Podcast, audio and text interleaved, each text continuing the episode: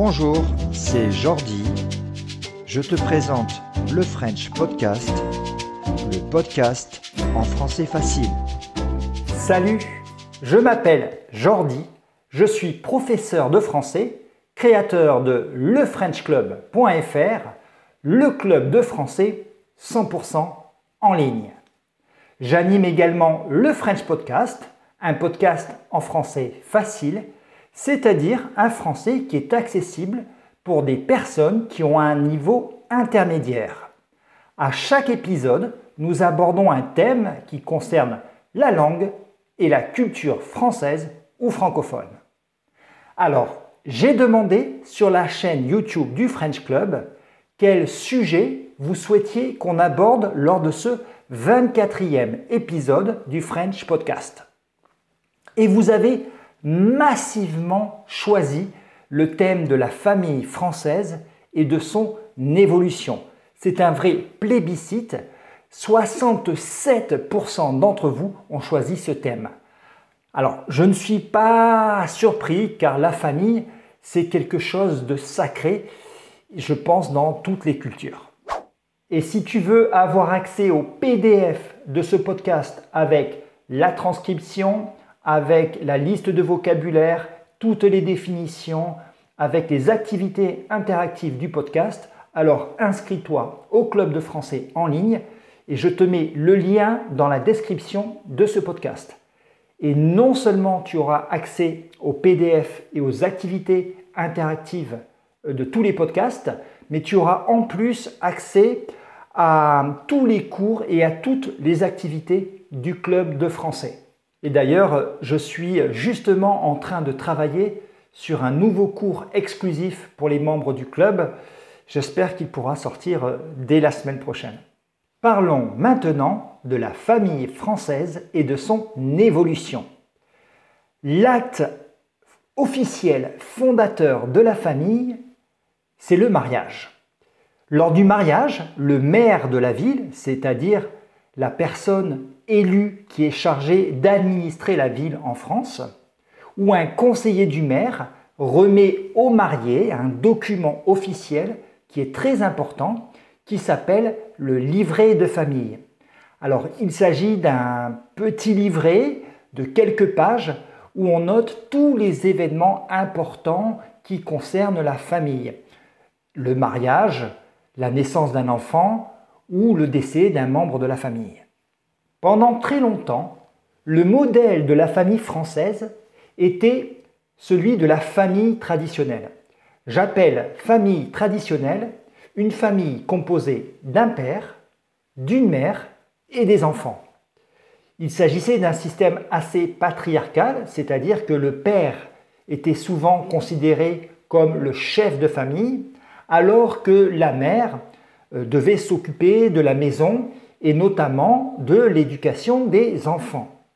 Ce modèle de famille traditionnel, on le retrouvait dans toutes les régions de France et dans tous les milieux sociaux, le milieu paysan, le milieu ouvrier ou le milieu bourgeois. Seulement à partir de du XXe siècle, à partir de la, des années qui commencent par 1900, une série d'événements a complètement bouleversé, bouleversé ça veut dire a changé euh, profondément cette famille traditionnelle française, à l'image de ce qui s'est passé dans beaucoup de pays, notamment dans les pays de culture occidentale. Le premier événement majeur à la suite de la Seconde Guerre mondiale, le baby-boom. Alors il s'agit d'un anglicisme dont tu as sans doute déjà entendu parler, car ce phénomène du baby-boom a touché de nombreux pays industrialisés. C'est une période de l'histoire pendant laquelle les parents font des enfants, font beaucoup, beaucoup d'enfants.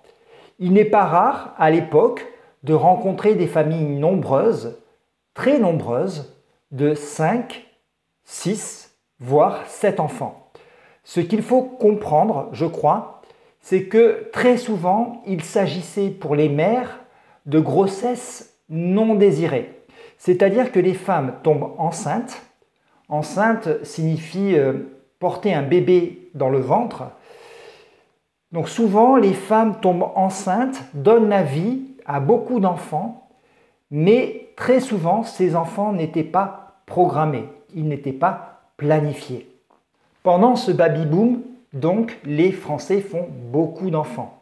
Mais ce qu'il faut savoir, c'est que jusqu'à la fin des années 60, ce modèle français de la famille traditionnelle n'est pas remis en cause. Ce modèle de la famille traditionnelle est préservé. La première révolution intervient à la fin de l'année 1967. Une loi autorise désormais la contraception, c'est-à-dire que sur prescription médicale, c'était ainsi euh, à l'époque, une femme peut prendre ce qu'on appelle la pilule contraceptive, c'est le nom du médicament, afin de ne pas avoir d'enfant. Alors cela a entraîné une révolution des comportements. On dit souvent que cette loi a été un événement important dans l'émancipation des femmes, pour la liberté sexuelle des femmes. Et c'est complètement vrai. Mais si tu veux mon avis, cela l'a probablement été aussi pour les hommes.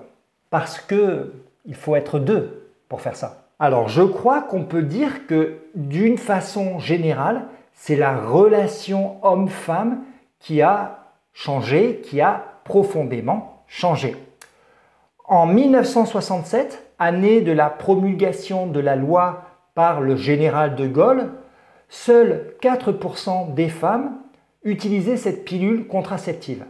Dix ans plus tard, elles étaient 28% à l'utiliser et dans les années 80, un tiers des Françaises prenaient la pilule. L'événement suivant est d'abord un événement économique. 1974, c'est l'année du premier choc pétrolier. C'est la fin de trois décennies, c'est-à-dire trois dizaines d'années de très grande prospérité économique. On appelle cette période de grande prospérité les 30 glorieuses. Souvent, les femmes sont obligées de travailler pour subvenir aux besoins du foyer.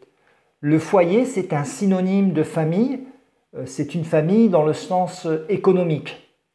Alors, on peut dire que d'un point de vue euh, strictement économique, ce choc pétrolier a été une catastrophe pour les pays industrialisés. Cependant, il a contribué à un peu plus d'égalité entre les deux sexes, hommes et femmes. Les femmes sont devenues plus indépendantes économiquement, ce qui a entraîné l'augmentation du nombre de divorces. Ce phénomène d'augmentation du nombre de divorces devient plus important encore avec la loi de 1975 qui autorise le divorce par consentement mutuel, c'est-à-dire la possibilité de divorcer à l'amiable, sans passer par le tribunal, sans passer par un juge, à condition bien sûr que les deux parties, l'homme et la femme, sont d'accord sur les conditions de ce divorce. Aujourd'hui, en France, on constate que pratiquement un couple sur deux finit par divorcer. 1975, c'est aussi l'année d'une autre loi qui va changer profondément les choses, celle qui concerne l'IVG, l'interruption volontaire de grossesse, c'est-à-dire pour les femmes la possibilité d'avorter en toute légalité. Avorter, ça signifie interrompre sa grossesse. Ça veut dire très concrètement de tuer le fœtus qui se trouve dans le ventre de la maman. Alors tu comprends bien qu'une telle loi a été euh, débattue de façon très intense à l'Assemblée euh, nationale, car il s'agit d'une question extrêmement euh, passionnée qui divise encore aujourd'hui profondément la société française. 1982, la technologie s'invite dans l'évolution de la famille française. Effectivement, 1982, c'est l'année de la naissance de la petite Amandine.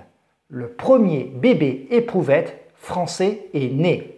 On appelle bébé éprouvette un bébé fait par insémination artificielle, c'est-à-dire un bébé fabriqué dans un laboratoire. Oui, parce que une éprouvette, c'est cet objet que l'on trouve généralement dans un laboratoire. Cela permet à de nombreux couples qui ne peuvent pas avoir d'enfants d'une façon naturelle d'avoir recours à la science pour devenir parents. Dans les années 80 et 90, on observe également un nouveau phénomène, l'union libre. Les couples se forment, font des enfants, donc constituent de facto euh, une famille, mais ne se marient jamais.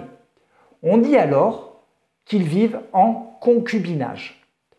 Aujourd'hui, on estime qu'en France, environ un couple sur cinq a choisi ce type d'union.